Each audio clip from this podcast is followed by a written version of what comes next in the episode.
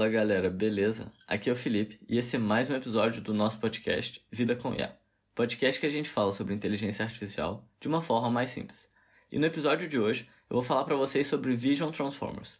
E daí eu tô aproveitando que no último episódio eu falei sobre Transformers para agora falar sobre Vision Transformers, que é a aplicação de Transformers para visão computacional. E daí só para quem tá meio perdido, visão computacional é imagem.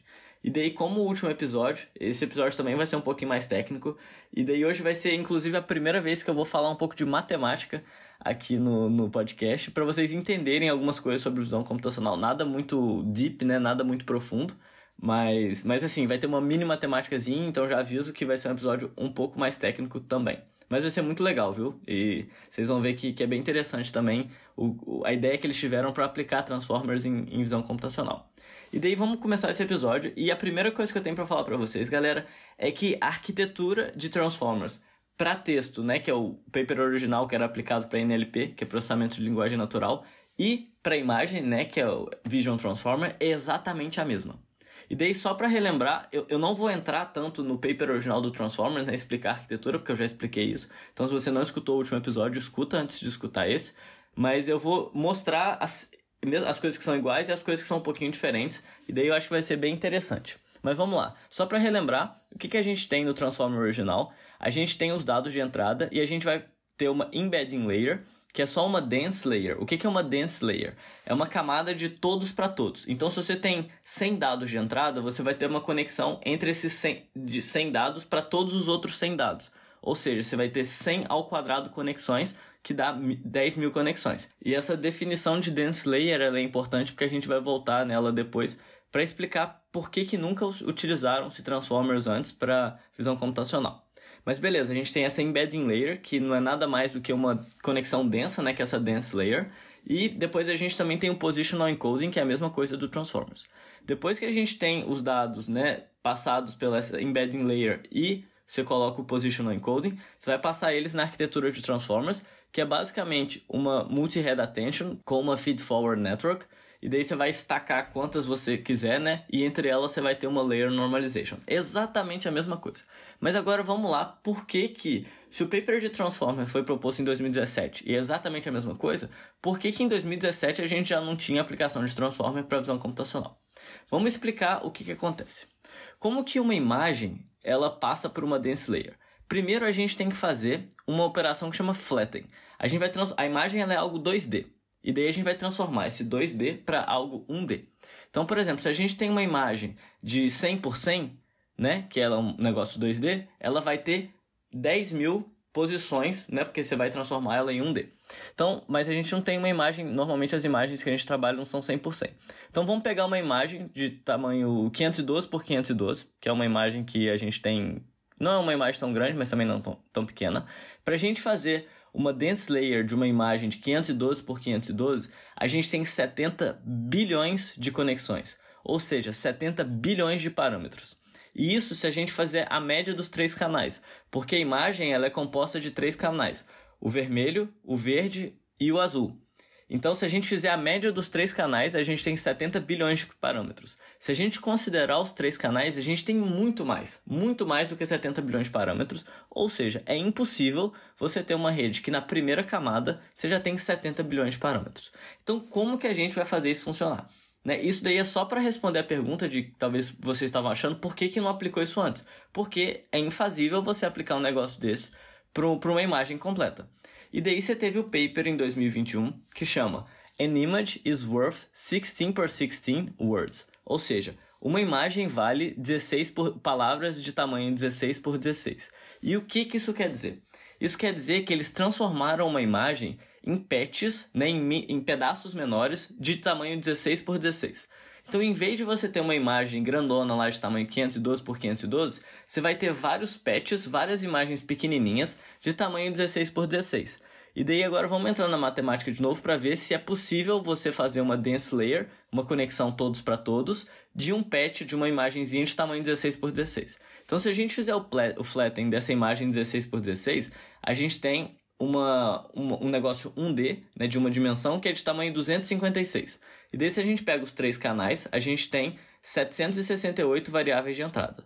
Se a gente quiser fazer essa conexão de todos para todos com uma entrada de tamanho 768, a gente tem aproximadamente 600 mil conexões. Isso é bem aceitável, considerando que a gente tem uma arquitetura de milhões e milhões de parâmetros. O que não é aceitável é a gente ter na primeira camada 70 bilhões de parâmetros, né? que no, no, nesse caso é maior do que a rede completa, só para vocês terem ideia. Então, assim, nesse paper eles propuseram que a gente pode dividir a imagem nesses patches menores, e daí vocês podem estar pensando, poxa, então por que, que ninguém fez isso antes? Ninguém fez isso antes porque, teoricamente, isso não faz muito sentido. E isso não faz muito sentido, a gente vai entrar nisso um pouquinho ao longo do episódio. Mas tem vários motivos pelo qual isso não faz muito sentido e vão ser muitos problemas para a gente treinar essa rede. Então, assim, o, tem vários problemas que vão estar tá aparecendo no início do episódio e daí durante o episódio esses problemas vão ser resolvidos.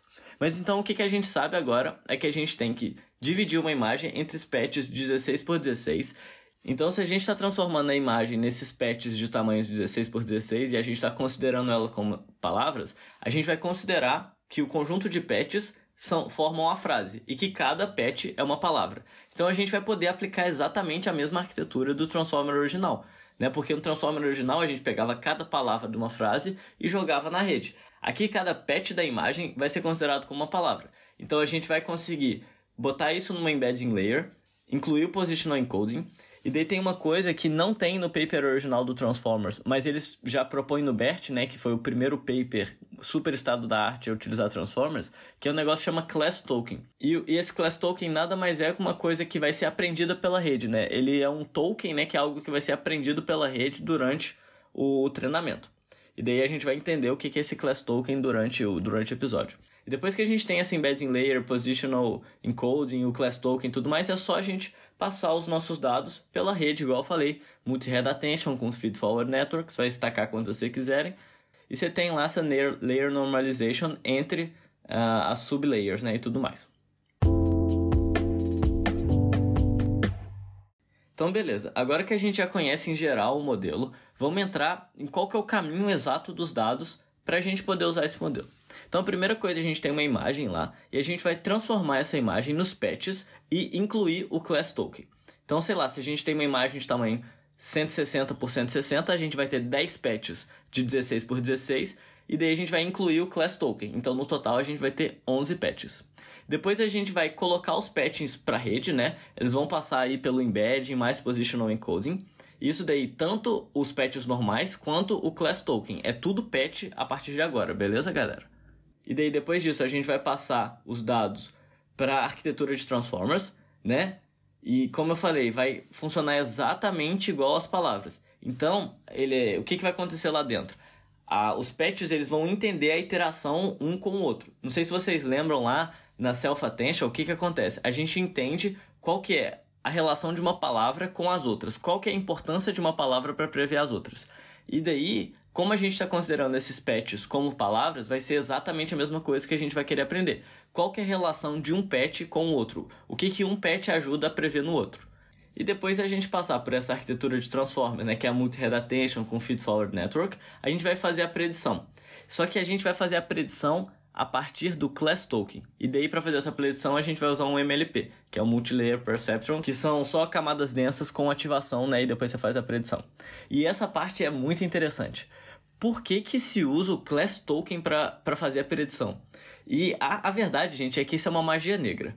E, e eu te digo que é uma magia negra porque eu tive aula com o meu professor que ensinou Video Transformers.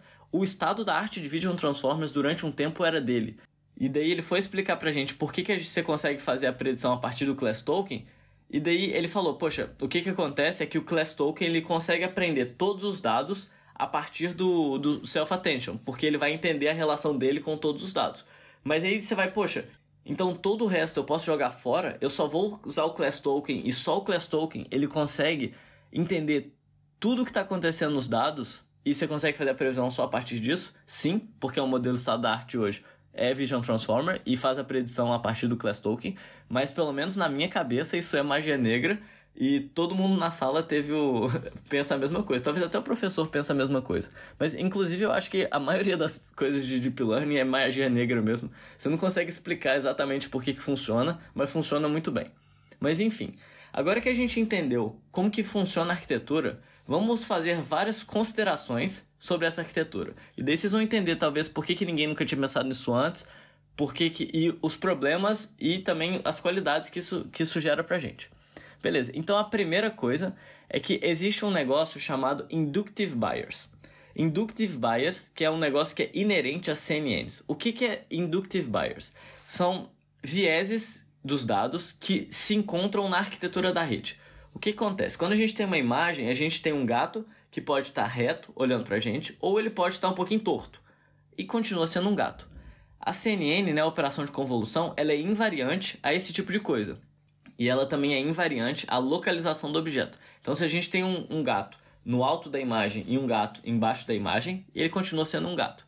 Só que quando a gente tem arquitetura de transformers ou qualquer coisa que utiliza uma dense layer e que não utilize uma convolução, a gente não tem esse inductive bias.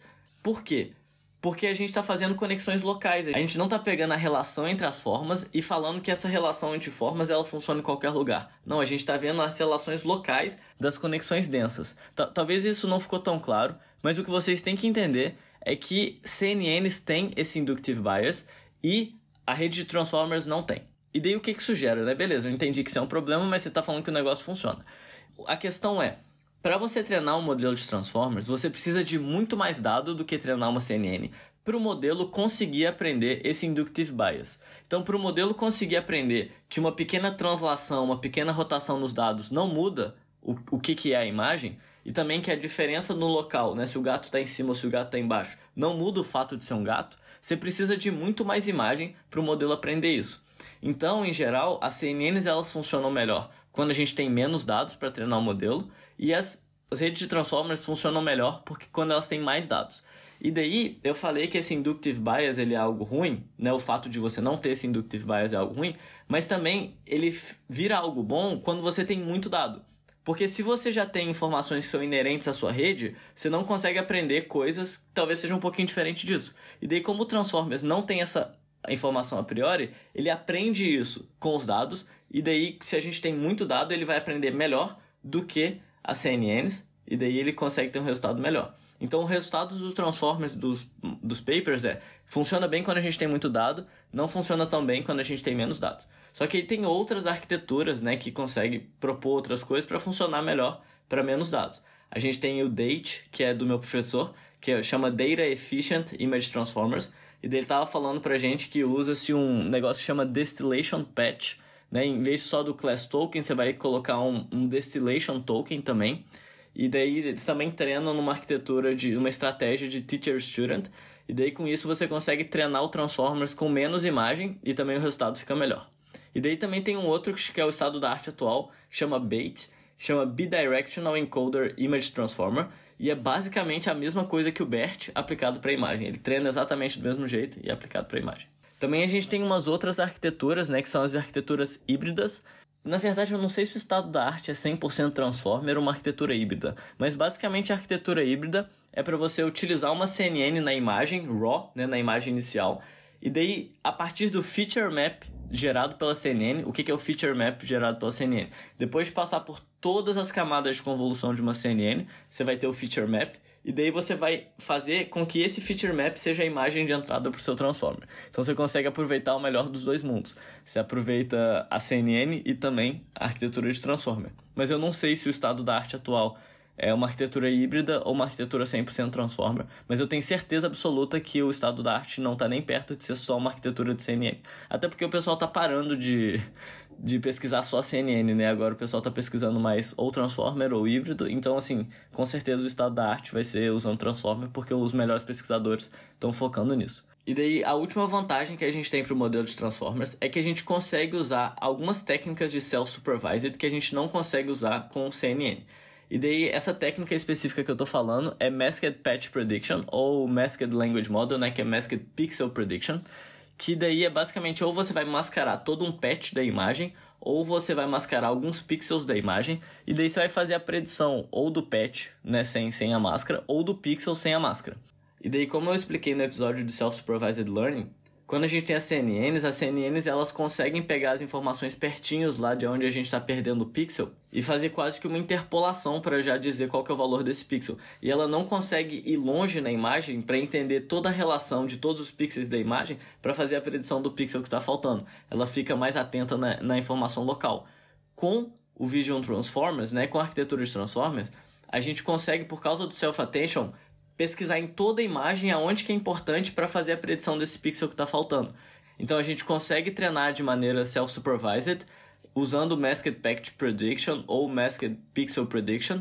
E daí a gente tem dois papers né, que ficaram muito famosos que eu já expliquei aqui no episódio, que é o MEI, que é o Masked Autoencoder, e também o Data 2 Vec, que eu expliquei tem poucos episódios, que eles mascaram os pixels, né, mas não os, os patches da imagem. Mas aí o, o bait, ele mascara o patch da imagem. Então assim, você tem duas linhas aí de pesquisa indo uma para um lado, uma para o outro. Quem será que, que vai ganhar, né? Se é mascarar o patch ou mascarar o pixel. Mas enfim, era isso que eu tinha para falar para vocês, galera. Eu não tenho implementação de Vision Transformer, mas quem sabe eu vou, vou fazer uma implementação para vocês em algum momento, para vocês verem como é que funciona na prática. Eu coloquei a implementação lá do, do Self-Attention, vocês podem simplesmente pegar minha implementação de Self-Attention e aplicar para imagem. Basicamente o que tem que fazer é transformar em patch, né? Então assim, não é tão difícil.